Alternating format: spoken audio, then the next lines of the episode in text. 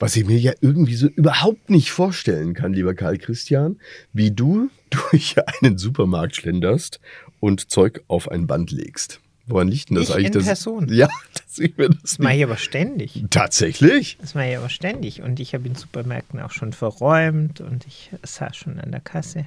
Du würdest dich also als ausgewiesenen Einzelhandelsexperten darstellen. Eigentlich schon. Eigentlich schon. Die Behauptung findet sich auf unserer Webseite. Na, dann werden wir doch mit Freude in diesen Podcast einsteigen, mein Lieber. Jedenfalls.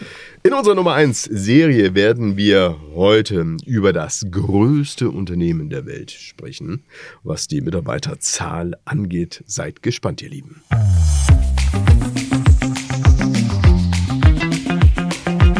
Bei Benzmann, der Podcast. Management und Märkte im Wandel mit Rolf Benzmann und Karl Christian Bay. Und damit herzlich willkommen, ihr Lieben, zu einer neuen Folge von bei Benzmann, dem Management Podcast. Wir sprechen über Management und Märkte. In der letzten Folge haben wir über Finnland als das glücklichste Land der Welt gesprochen. Und in dieser Folge werden wir über das größte Unternehmen der Welt sprechen. Nein, es ist nicht Apple. Wir sprechen nicht über die Marktkapitalisierung, die natürlich im Falle von Apple Milliarden nicht, sondern Billionen mittlerweile sind. Nein, wir sprechen über das mitarbeiterstärkste Unternehmen der Welt. Und das ist, lieber Karl Christian, Walmart. Walmart. Was weißt du über Walmart? Ziemlich viel. Also ziemlich viel deshalb, weil ich äh, tatsächlich mich noch gut dran erinnern kann an äh, die deutschen Walmarts, die ja zwischenzeitlich äh, komplett erledigt sind, weil äh, als sich dann Walmart vom deutschen Markt zurückgezogen hatte und äh, ihre bisherigen Hypermarkets an die äh, Real-Gruppe verkauft hatte, die äh, beziehungsweise an Metro verkauft hatte, die dann daraus Real gemacht haben. Ähm, um es genauer und präziser zu sagen, ähm, hatte ich äh, tatsächlich mir auch dieses neue Einkaufserlebnis eines Hypermarkts Markts angeschaut, das wir ja alle in Europa zum Beispiel aus Frankreich kennen. Carrefour hat eine ähnliche, ähnliche Idee mit den Hypermarkets und die kennen äh, die einen oder anderen Zuhörer vielleicht aus Italien oder Frankreich urlauben. So, und wenn wir jetzt mal über Walmart als das größte Unternehmen der Welt sprechen, dann äh, muss ich jetzt einfach mal ein paar Kennzahlen äh, bemühen, ihr Lieben, damit ihr wisst, über was wir hier sprechen. 1962 wurde Walmart gegründet durch Sam Walton. Der Unternehmenssitz. Da, da muss ich gleich schon mal kurz. Da war ein Huster, der muss weg. Der Unternehmenssitz ist in Bentonville in Kansas in den USA und die Mitarbeiterzahl, lieber Karl Christian, ja, beträgt sage und schreibe über zwei Millionen Mitarbeiter. Wir reden von 2,3 Millionen Mitarbeitern. Ist ich finde das irre. Also ich finde das irre, dass Unfassbar, du in dieser Größe überhaupt noch funktionieren kannst. Oder vielleicht, weil du so groß bist, noch funktionieren kannst. Ich weiß es nicht. Ja.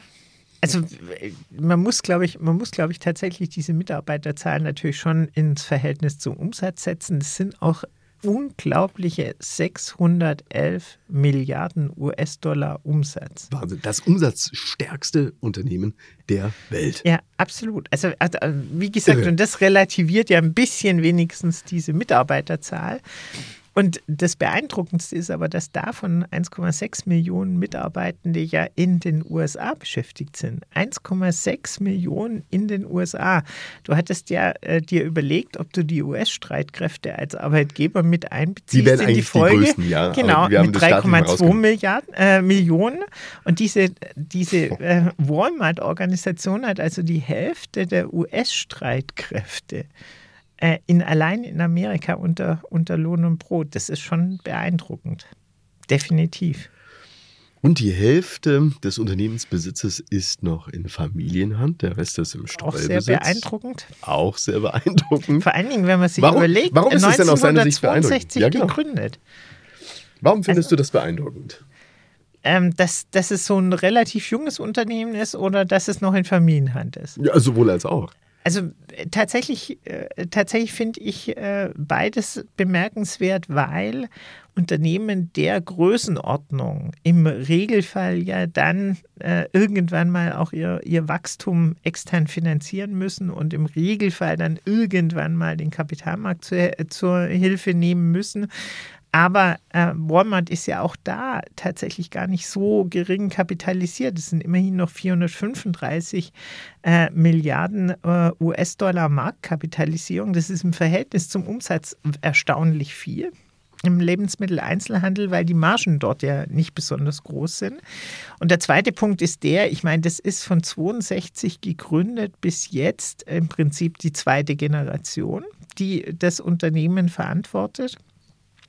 Und das aber dieses, dieses Wachstum, diese Marktpräsenz geschaffen hat und interessanterweise ja mit einem unglaublichen Schwerpunkt im Heimatmarkt. Also es gab und gibt Auslandsinvestitionen und Auslandsabenteuer, ähm, aber die waren nicht annähernd so relevant und erfolgreich wie die Aktivitäten in den USA selbst. Und deshalb müssen wir in dieser Folge da jetzt mal genauer drauf schauen, ja. ja. Für all diejenigen, die wachsen wollen, ja, die ihr Wachstum mit Mitarbeitern und letztendlich auch mit Umsatz messen möchten, scheint Walmart erstmal eine interessante Sichtweise aufzutun. Ähm, mal ganz grob gesagt, lieber Kai Christian, was haben die richtig gemacht? Ja, ich glaube, sie haben tatsächlich richtig gemacht, dass sie auch eine neue Idee mit eingebracht hatten. Sie haben ja von vornherein stark auf Großflächen eigentlich gesetzt. Das ist eine, zum damaligen Zeitpunkt ähm, sehr revolutionär gewesen. Wir kamen ja damals auch in den USA noch relativ von diesen Krämerläden, von den Tante-Emma-Läden, also relativ kleinen Verkaufsflächen. Und das hat Walmart relativ schnell durchbrochen und hat gesagt, wir brauchen einfach sehr große äh, stationäre Verkaufsstellen, in denen wir auch äh, jede Menge Non-Food, also nicht nur Lebensmittel, äh, sondern auch tatsächlich bis hin Fahrräder, ähm, äh, Grills, äh, Bekleidung etc. mitverkaufen und damit eigentlich im Prinzip den gesamten äh, Einkauf der Familie abdecken. Mhm. Ich sag mal so, der, der Gag sag mal, der, der Geschichte des Gründers war ja derjenige, dass er ja naja, also zum einen erstmal hat er sich Geld ja geliehen von seinem Schwiegervater, ja. wenn ich das ja, richtig in genau, Erinnerung genau, habe, ja. Genau. Ähm, was vielleicht jetzt nicht per se das Erfolgsrezept ist, aber es erhöht wahrscheinlich ein bisschen den Druck. Ja, genau, genau, das kann man so sagen. Also das zum einen. Und er hat, ähm, wie du sagst, auf ein völlig neuartiges Konzept gesetzt. Seine Idee war nämlich, möglichst viele günstige Produkte anzubieten und dabei zwar Produkt äh, zwar pro Produkt eine kleinere Gewinnmarge zu erzielen. Dafür wiederum das, ein größeres Verkaufsvolumen auf. Genau. Das ist ja die, die Geschichte auch der Aldi. Ja, richtig. Haben die das eigentlich kopiert? Ja, ich glaube ja. Also ich bin mir nicht hundertprozentig sicher, aber die, die Aldi-Brüder haben, also Theo und Albrecht, haben tatsächlich ihr Geschäftsmodell kopiert und da fällt einem ja direkt ein, dass das unter Umständen der frühe Discounter Walmart gewesen sein könnte. Und du hast vollkommen recht, das ist die zweite Komponente, wo äh, tatsächlich eine Innovation stattgefunden hatte, nicht nur in der Größe der Geschäfte, sondern tatsächlich auch im Preisbild. So, und das ist jetzt eigentlich eine ganz einfache Strategie. Ja, wer nichts weiß, spricht vom Preis. Hm. Kann eine solche Strategie eigentlich heute noch funktionieren? Ja, heute wird es zunehmend schwer. Also man hat ja gemerkt, dass äh, Aldi ja ganz stark in Deutschland gewachsen war, ja auch mit Eigenmarken. Das kennt ja jeder. Die Aldi-Produkte sehen zwar so ähnlich aus wie die jeweiligen Markenartikelprodukte, aber äh, haben dann tatsächlich doch ein Aldi-typisches Layout gehabt. Aber mit dem Moment, als dann äh, die Schwarzgruppe mit Lidl in den Discount eingestiegen ist, war dann dort eben auch Marke vorhanden. Also dort sind dann die großen Markenartikler eben auch zu Discountpreisen eingeführt worden und das hat dann dazu geführt, dass der klassische Content-Anbieter, Supermarkt, also Edeka, Rewe, ähm, Tegut und andere, mitziehen musste und praktisch den, den Markenartikel mit runtergenommen hat auf die Discount-Schiene. Und das sieht man ja bis heute jeden Montag im Flugblatt. Also Flugblatt sind diese Dinger, die mhm. in äh, unglaublicher Intensität über die deutschen Haushalte verteilt werden, in denen dann das Hackfleisch beworben wird, aber eben auch tatsächlich ähm, äh, Waschmittel von Markenherstellern oder Süßwaren etc. Ja, und was natürlich schon auch ähm, entscheidend ist, immer glaube ich im Lebensmitteleinzelhandel, ist ähm, die, die, die Marge, die wird natürlich im Einkauf gemacht. Ja. Absolut. Das ist definitiv so, ja. Das heißt, ähm, hier musst du und hier haben die Strukturen aufgesetzt, welche in der Lage waren, nationale Lieferanten zu bemühen, natürlich ganz andere Stückzahlen abzunehmen und hier ganz andere Margen genau. zu erzielen. Ein ähm, stark umstrittenes Thema auch in den aktuellen ähm, Schlagzeilen, die wir auch hierzulande lesen können. Wir denken nur wieder zurück, paar Wochen zurück, mhm. als die Tausenden von Traktoren auf unseren mhm. Straßen waren. Natürlich ist auch das ja ein Thema der Diskussion, also sprich ähm, Lebensmittel, die Kosten für Lebensmittel, von wem werden die gemacht? Mhm. Ganz offensichtlich ja mhm. nicht von den Bauern, mhm. sondern letztendlich von den Lebensmittelkonzernen. Und hier mhm. scheint das Feld sehr sauber aufgeräumt zu sein. So auch in den Vereinigten Staaten und allen voran mit Walmart, richtig? Mhm. Ja, das, äh, die Strukturen sind schon grundsätzlich vergleichbar. Hat denn da überhaupt einer eine Chance hineinzukommen? Er muss ja im Prinzip noch günstiger unterwegs sein können, um den anderen verdrängen zu können. Mal losgelöst auch von den äh, sonstigen Strukturen, die du natürlich haben musst. Du musst deine Geschäfte haben, du musst die Flächen haben. Bei Walmart ist das vor allen Dingen, glaube ich, auch eher eine Strategie gewesen, die mehr auf dem Land beispielsweise ausgerichtet war. Da gibt es, glaube ich, schon auch ähm, einige Schwierigkeiten für Neue, die versuchen da reinzukommen. Ja, du hast ja eben ein, ein klar umrissenes Marktpotenzial. Wir haben in Deutschland ca. 135 Milliarden ähm, Ausgaben für Lebensmittel. Das war jetzt während, äh, während Covid äh, ein bisschen mehr, weil die Gastronomie ja geschlossen hat. Dadurch sind bestimmte Umsätze aus der Gastronomie in Lebensmitteleinzelhandel gewandert. Aber grundsätzlich verteilt sich in Deutschland der, das Einkaufsvolumen auf circa, äh, auf circa äh, 105 oder beläuft sich das Einkaufsvolumen auf circa 135 Milliarden Euro plus minus. Und das verteilt sich auf Marktteilnehmer. Also es sind natürlich die Großen bei uns, die Discounter, Aldi und äh, Lidl. Dann gibt es die, wie gesagt, Content-Anbieter, ähm, die mittleren, äh, mittlere äh, Preisschienen bedienen, also Edeka, ähm, äh, Rewe, Tegut und andere. Und dann kommen darüber eben dann noch die Feinkost, Delikatessenanbieter, Käfer, Dahlmeier etc. So in etwa wirklich sehr grob segmentiert sich dieser Bereich. Und da ist es natürlich schwer, irgendwie jetzt noch, noch einzusteigen und zu sagen, ich räume den, räume den Markt relevant auf, weil, wie du richtig gesagt hast, ähm, äh, die wesentliche Marge über dem Einkauf äh, tatsächlich realisiert. Das setzt Volumen voraus und hat ja unter anderem dazu geführt, dass man vor Jahren, da waren wir ja auch beteiligt, eine dritte Einkaufskooperation äh, neben äh, Rewe und Aldi, in, Entschuldigung, neben Rewe und Edeka äh, nämlich die sogenannte RTG, ähm, etabliert hat, um tatsächlich Einkaufsvolumina von den nachfolgenden mhm. Content-Supermärkten so zu bündeln, dass man tatsächlich auch relevante Volumina erreicht. Weil mhm. sonst ist tatsächlich dieser Wettbewerb nicht durchzustehen. Ja, und es geht natürlich schon auch darum, dass du dir möglichst viele Zielgruppen erschließt. Also jetzt nicht nur im B2C, die Billigkäufer, sondern Absolut. Walmart ist ja beispielsweise auch in den ähm, Großhandel eingetreten. Absolut. Ja, ja das liegt auch ehrlich gesagt nahe, weil wenn ich die Strukturen in der Lebensmitteldistribution sowieso brauche für meine eigenen, äh, für meine eigenen Verkaufsstellen, dann macht es auch Sinn, die dann letztlich auch für den Großhandel zu benutzen, zumal auch im Großhandel ja wieder das greift, was wir eingangs besprochen hatten. Auch dort generiere ich natürlich Volumen und damit Margen und Werbekostenzuschüsse etc., also sprich Umsatzpotenziale. Mhm.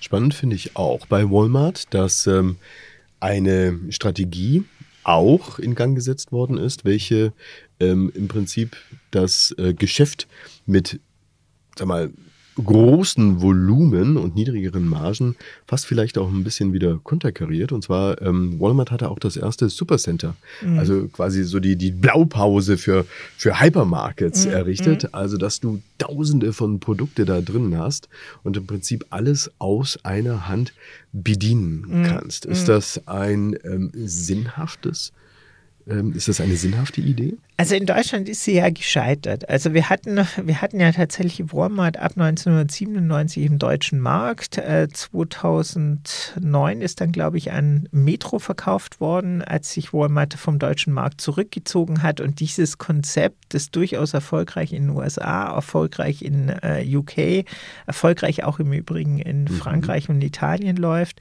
hat sich bei uns nicht durchgesetzt. Das haben andere Großflächenanbieter auch gemerkt, insbesondere die mit hohem Non-Food-Anteil.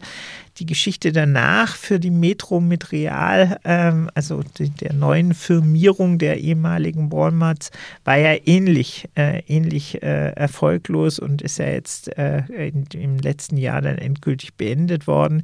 Also sprich, wir haben äh, offensichtlich als Deutsche keinen, keinen wirklichen Bedarf an den Großflächen mit Non-Food. Es gibt einen Anbieter, der ja noch auf Großfläche setzt. Das sind, nachdem Edeka mit dem Marktkaufs auch in der Zwischenzeit vom, Mar vom Markt verschwunden ist, äh, ist es eigentlich nur noch Kaufland, ähm, die äh, Großfläche wirklich, wirklich ähm, äh, zelebrieren. Das ist wiederum ein Unternehmen der Schwarzgruppe, also gehört praktisch äh, in den Kontext Lidl, Lidl ähm, dazu. Und die haben einen relativ geringen Non-Food-Anteil, sodass man eigentlich den Vergleich mit den ehemaligen Walmarts und äh, den Marktkaufs auch gar nicht äh, gar nicht ganz ziehen kann, weil, wie mhm. gesagt, äh, Kaufland ist immer noch vorwiegend Food.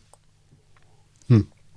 Wenn man jetzt so eine Billigpreisstrategie durchführt, mhm. Herr Christian, ähm, dann profitiert natürlich einerseits der, der Käufer. Ja, ja, klar. Aber du musst äh, billig sag ich mal, auch nach innen sein, ja? ja. Also das äh, bringt ja einige Konsequenzen mit sich. Wenn du jetzt irgendwelche goldene Teppiche bei dir in der Zentrale ausrollst und dergleichen, ja, ja. kommst du ja auch nicht wirklich weiter. Also das bedeutet ja, und da ist ja auch dieser Konzern ähm, durchaus auch immer wieder in Schlagzeilen geraten oder hat gar einen Negativwirtschaftspreis eingeheimst, als dass ähm, zum Beispiel die Löhne sehr gering sind. Genau. Also, ja. Und auch sonst ein sehr klares und krasses Kostenmanagement herrscht. Das Unternehmen, dem sagt man nach, dass es sehr, sehr konservativ, vielleicht nahezu schon erzkonservativ ist, ja, dann äh, setzt Walmart beispielsweise natürlich auch auf die Zulieferung aus Billiglohnländern. Mhm.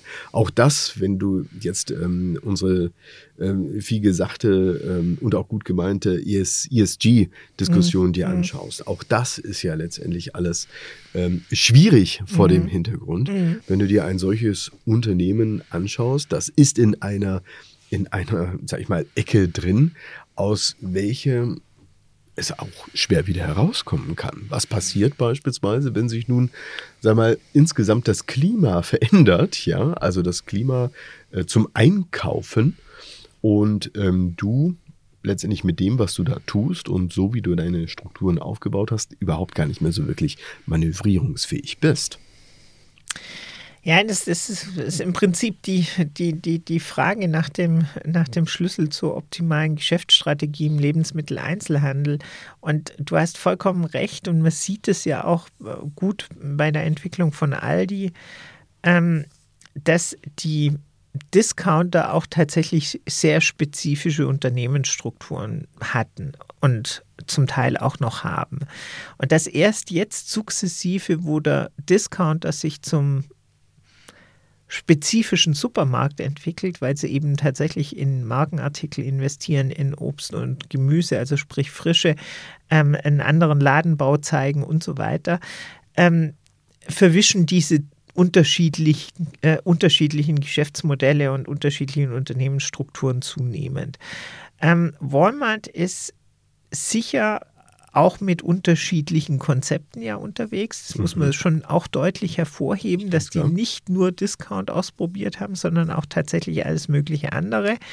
Ähm, die große Herausforderung im Discount ist aber tatsächlich, um auch den Punkt nochmal zu bestätigen, du hattest es gerade eben, eben äh, schon selbst gesagt, die Transaktionskosten im Discount dürfen tatsächlich aufgrund der geringen Margen nicht zu hoch sein. Das bedeutet, man hat im Regelfall äh, sowohl was Ausstattung ähm, der, der, Verkaufsfläche als auch was äh, Lohn- und Gehaltsstrukturen für die Mitarbeitenden sind, noch weniger Spielräume als in den Supermärkten oder gar äh, Feinkoststrukturen, wo es natürlich auch um andere, äh, um andere Qualitäten geht. Das macht halt tatsächlich einen Unterschied, ob ich eine Theke bedienen muss. Die Thekenkraft braucht eine gewisse Klar. Qualifikation, weil die die Ware handeln muss, weil die ähm, dem, dem Kunden das Einkaufserlebnis und seine Fragen ähm, äh, äh, beantworten und, und darstellen muss. Das ist eine grundsätzlich andere Anforderung. Ja, ja, und ich sag mal so.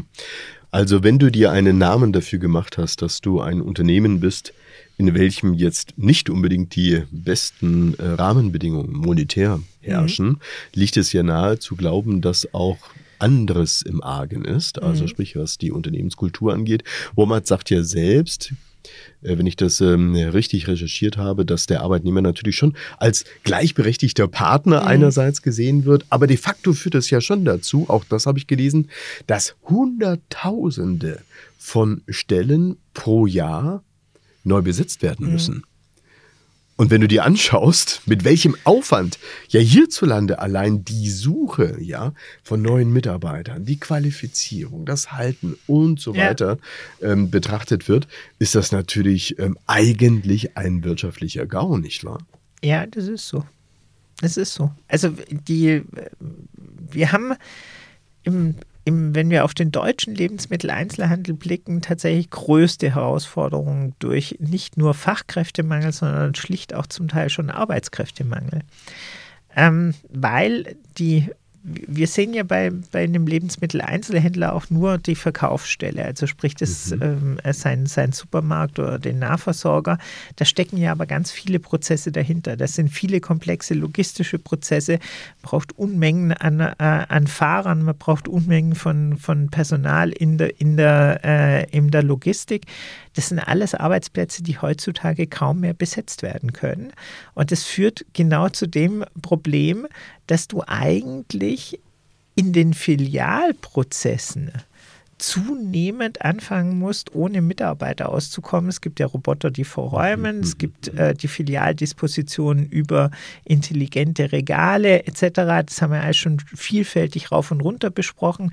Und es gibt ja auch, da ist ja äh, beispielsweise unser Mandant Tegut auch ein Vorreiter, auch nicht nur die ähm, Self-Checkout-Konstellationen in den Supermärkten, wo man sich Kassenpersonal äh, spart, sondern es gibt ja auch Warenautomaten, bei Tegut heißt der Theo, die tatsächlich vollkommen autonom betrieben werden können, also sprich, wo der Kunde gar kein Verkaufspersonal mehr auf der Fläche hat. Das ist jetzt aber leider äh, hm. jüngst ja durch die Entscheidung des Verwaltungsgerichtshofs Hessen, was die Ladenöffnungszeiten angeht, konterkariert worden. Also der Sonntag darf ja jetzt nicht mehr äh, geöffnet äh, sein, bis zu einer gesetzlichen Änderung, die in Aussicht gestellt wird.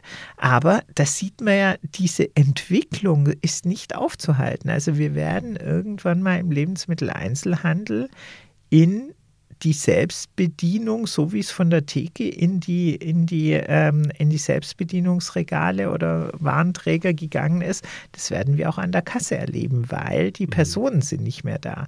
Und wir brauchen die Personen für die verbliebenen Theken und für die verbliebene Frische. Ja, und da müssen wir uns ja nur anschauen. Was macht sozusagen der Klassenprimus?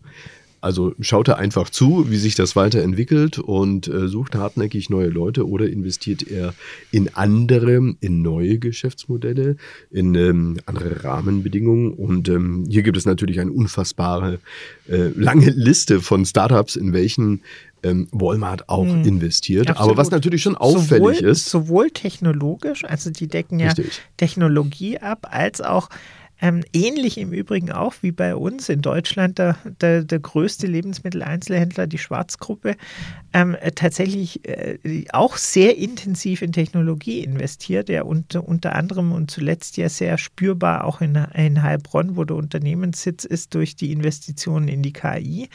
Aber sie investieren ja auch in die ganzen Ökosystemelemente vom Lebensmitteleinzelhandel, nämlich Abfallwirtschaft, Logistik etc. Also nur um euch mal eine kleine Auswahl dieser Startups mal zu präsentieren. Beispielsweise Memomi, digitale Spiegel für Luxusshopping. Dann ähm, äh, Seekit, virtuelle Umkleidekabine. Dann Joffrun, Food Delivery Plattform. Oder beispielsweise auch ähm, Walmart Global Tech ist eine eigene Technologieorganisation mhm. von Walmart, zu der auch das im Silicon Valley ansässige Walmart Labs wiederum gehört. Und hier werden wiederum Systeme äh, entwickelt im Bereich der Logistik, Robotik, KI und der autonomen Mobilität. Da weiß man doch ganz genau, in welche Richtung sich das weiterentwickeln wird. Absolut, das ist so. Das ist so. Und ich glaube auch, äh, ich glaube auch, dass natürlich Walmart da ähm, schon in der Lage sein wird, qua Größe noch mal mehr Dynamik zu entwickeln als andere Unternehmen. Man muss sich da auch vor Augen führen, dass der nächstgrößte Lebensmitteleinzelhändler weltweit ist Carrefour, also die französische Lebensmitteleinzelhandelskette, die in Europa sehr gut vertreten ist. Und die ist gerade mal halb so groß. Also man muss sich auch mal diese Dimension vor Augen führen. Nun ähm, hast du ja auch von dem äh, KI-Startup gelesen, ja. in welchem unter anderem auch die Schwarzgruppe eingestiegen ja. ist, hierzulande. Wenn ich mir das jetzt nur mal vergleiche, was das Volumen angeht, ja, auch der Investments im Vergleich zu dem, was Walmart hier unternimmt, ist das doch im Prinzip ein Nasenwasser. Man hört zwar von dem CEO, ja, das ist jetzt ja erstmal sozusagen ein, ein, ein Anfang, aber weitere ähm, Finanzierungsrunden sollten und können natürlich selbstverständlich kommen. Werden kommen müssen. Werden kommen müssen. Wie, wie bewertest du denn das? Also ich glaube, dass wir im Bereich der künstlichen Intelligenz weit weg sind vom Standard. Also das wird auch äh, sich jetzt nicht kurzfristig ändern lassen und ich bin mir auch nicht ganz sicher, ob äh, die Regulatorik der Europäischen Union uns wirklich hilft, weil äh, da haben wir ähnlich wie in dem Umgang mit äh, dem Digital Markets und dem Digital Service Act eigentlich eine etwas unglückliche äh, ähm, Rahmengesetzgebung, die mehr über Verhaltensansprachen, Marktregulierung als mhm. über Beförderung von unternehmerischen Freiheitsgraden agiert und letztendlich unter Umständen allein schon bürokratisch eine Hürde sein könnte. Das also ich glaube. So ein Aleph Alpha ähm, wird es dann nicht rocken in der EU. Nee, wenn man Pech hat, gehen die halt dann auch wie alle anderen nach Amerika. Hm. Lass uns abschließend noch über eine weitere Strategie sprechen, bei dem Klassenprimus Walmart, die ja schon auffällig ist. Mm, und zwar natürlich schon die Investitionen in Startups, aber was man schon auch sehen kann, es wird offensichtlich darauf geachtet, möglichst viel von diesem Einkaufskorb eines Haushaltes bei sich genau, vereinigen bei sich zu können. Genau. Ja, ganz genau. Und zwar auch, dass beispielsweise in ähm, Bereiche vorgestoßen wird, die erstmal gar nicht so sehr vielleicht mit dem reinen ähm, einzelnen Produkt zu tun haben, sondern äh, ich will mal sagen, vielleicht was äh, das Investment der Zeit angeht. Also mhm. sprich Mediendienste mhm. beispielsweise. Da gibt es ja Spotify, mhm. das Bezahlen-Abo mhm. Abo bei äh, Spotify oder Paramount Plus und so weiter und so fort. Ähm, ist das clever? Ist das clever, wenn man ja, als Riese versucht, ähm, sich, bevor man überhaupt an das Geld herankommt, sich erstmal die Zeit besorgt eines Menschen? Weil die Zeit, die er dir gibt, ist ja im Prinzip eine Ware, in welchem Umfeld du andere Waren anbieten kannst. Ja, also die Amerikaner sind da schon besonders clever. Da geht es ja auch nicht nur darum, den, den Kunden praktisch auf eine Plattform zu bringen, um dann wieder Werbung schalten zu können. Ja. Aber man sieht ja ganz deutlich, dass das genau die Strategie von Amazon ist. Und es gab ja einige Transaktionen zwischen Walmart und Amazon. Die Unternehmen sind sich da durchaus an der einen oder anderen Stelle wohlwollend ähnlich oder, oder nahe gekommen. Das eine ist Walmart halt mehr Plus stationär. Ist ja im Genau. Prinzip ein ähnliches äh, Modell wie Amazon. Absolut. Das eine ist halt stark stationär geprägt, nämlich Walmart. Und das andere ist eher digital, also online basiert, eher Amazon. Aber da gibt es jede Menge Schnittstellen.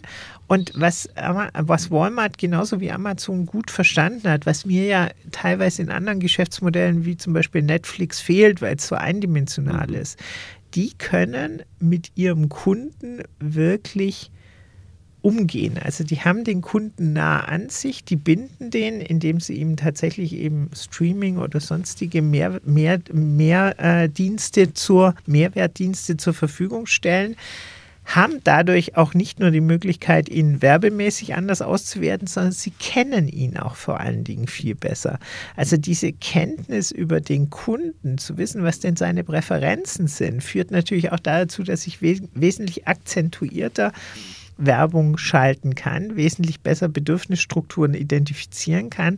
Und da steckt eigentlich der große Hebel. Also nicht nur in dem, dass ich ihn auf einer Plattform habe, wo Banner laufen, sondern dass das dann individualisierte Banner sind, die genau auf das einzahlen, was ich von dem Kunden schon lange weiß, weil ich weiß, er ist männlich, er ist äh, Mitte 50, er hat die und die Präferenzen und deshalb habe ich praktisch ganz andere Möglichkeiten. Und ähm, von daher halte ich es für nahezu folgerichtig, dass Walmart äh, in die Richtung auch investiert. Spannend und aber auch zugleich herausfordernd ist natürlich all diese Daten, die du über hunderte oder gar tausende, zehntausende Unternehmen aggregierst, auch wirklich zusammenzuführen, Ja. zusammenführbar zu dürfen, Ja. sag ich mal so, ja. Ja. Also auch das ist ja nicht unbedingt selbstverständlich, Könnten dass tatsächlich all, mal wieder über Datenschutz reden. all das, was du bei dem einen Unternehmen quasi aggregierst über deine Ja, Kunden, kannst du nicht einfach ja mir nichts, dir nichts weitergeben oder ist das ähm, eher ein zu vernachlässigendes sind, die Thema in Amerikaner sind da Amerika? ein bisschen anders äh, getriggert als, als wir. Bei denen hat Datenschutz eine andere Bedeutung.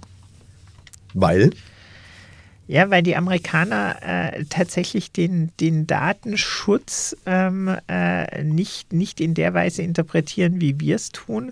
Der ist nicht behördlich, der ist nicht, äh, der ist nicht zum, äh, zur Abwehr per se ausgerichtet, sondern der Datenschutz läuft dort äh, tatsächlich mit einer grundsätzlich hohen Bereitschaft, Daten zu teilen, um sich das Leben angenehm zu machen. Amerikaner haben da einen, einen ganz anderen, eine ganz andere Betrachtung drauf.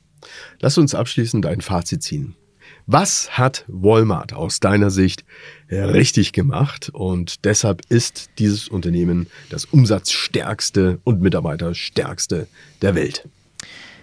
Also ich glaube, sie haben tatsächlich richtig gemacht, dass sie äh, ihr Erstkonzept Discount Großfläche wirklich konsequent weiterentwickelt haben und bis heute weiterentwickeln. Ich glaube, dass sie richtig gemacht haben, dass sie Dinge, die nicht funktionieren, nach überschaubarer Zeit auch wieder beenden. Also wie gesagt, der Ausflug nach, äh, nach Deutschland war ja, war ja übersichtlich, äh, übersichtlich lange. Ähm, und ich glaube, was sie gut machen, ist, dass sie frühzeitig eigentlich Zukunftstechnologien, Zukunftsthemen in ihrem Unternehmen mit ansiedeln und dadurch auch den Shift vom stationären ähm, äh, Lebensmitteleinzelhandel wahrscheinlich besser hinbekommen werden. Und letzte Frage, was können die Verfolger von Walmart anders oder besser machen? Ja, ist immer schwierig, weil, äh, wie gesagt, die Größe bringt natürlich auch schon den einen oder anderen äh, Effekt mit sich. Ähm, das Auch hat man vorhin, Effekt, genau, genauso positiv ist Genau, klar. das hat, man, das hat man ja schon besprochen. Ich glaube tatsächlich, dass der Lebensmitteleinzelhandel sich verändern wird in den nächsten zehn Jahren und zwar nicht nur in Deutschland, sondern insgesamt, weil die Punkte, die wir angesprochen hatten, Fachkräfte und äh, Arbeitskräftemangel, veränderte Bedürfnisstrukturen von, von äh, den Kunden, auch andere Segmentierungen der Angebote. Ich erwarte irgendwann mal nicht mehr, dass ich alles von einem kriege, äh, sonst wären ja die Großflächen tatsächlich noch attraktiver. Ähm, da, da sehe ich schon Veränderungen auf den Lebensmitteleinzelhandel zukommen. Lieber Karl Christian, dann erstmal herzlichen Dank an dieser Stelle für deine Einschätzung. Dir. Und wir sehen uns bald wieder, nämlich in zwei Wochen zu einer neuen Folge in unserer Nummer 1 Serie. So wir werden knallhart recherchieren und äh, seid gespannt, ihr Lieben. Und seid vor allen Dingen mit dabei. Bis dann. Vielen Dank. Macht's Tschüss. gut. Ciao. Das war bei Benzmann, der Podcast. Management und Märkte im Wandel mit Rolf Benzmann und Karl Christian Bay. Bis zum nächsten Mal.